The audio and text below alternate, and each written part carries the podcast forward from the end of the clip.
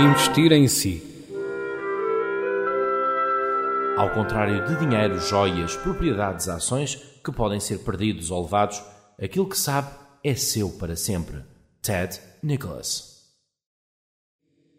Como ganhar independência financeira. O que mede verdadeiramente a sua riqueza é o valor que teria se perdesse todo o dinheiro que tem. Terá sempre independência financeira se desenvolver a capacidade de produzir riqueza. É por isso que é importante que invista em si antes de começar a comprar propriedades, ações, peças de arte ou ouro. As propriedades podem ser destruídas, as ações podem perder o valor que têm, as peças de arte podem ser roubadas e o valor do ouro pode baixar. Até o homem mais rico do mundo pode perder o que tem, exceto uma coisa: a sua capacidade de gerar riqueza, aplicando os seus conhecimentos e as suas aptidões. É por isso que precisa de alimentar a galinha que põe os ovos de ouro. Alimente-a todos os dias com bons livros, áudio, CD e vídeos de formação sobre conhecimentos de uma área específica que o ajudem a avançar na carreira.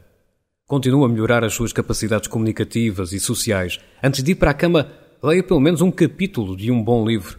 Uma vez por mês, passe um fim de semana numa formação. Aprenda o mais que puder sobre como aumentar a sua rede de clientes e como aumentar o seu património líquido. Aperfeiçoe a forma como apresenta os seus produtos, os seus serviços e como se apresenta a si mesmo. Fale em público, pratique a arte de negociação e aprenda a vender. Se quiser vencer, tem de aguçar as suas capacidades até conseguirem atravessar obstáculos que nem lâminas. Os melhores investimentos para o futuro são livros. Um bom livro pode oferecer a experiência de uma vida.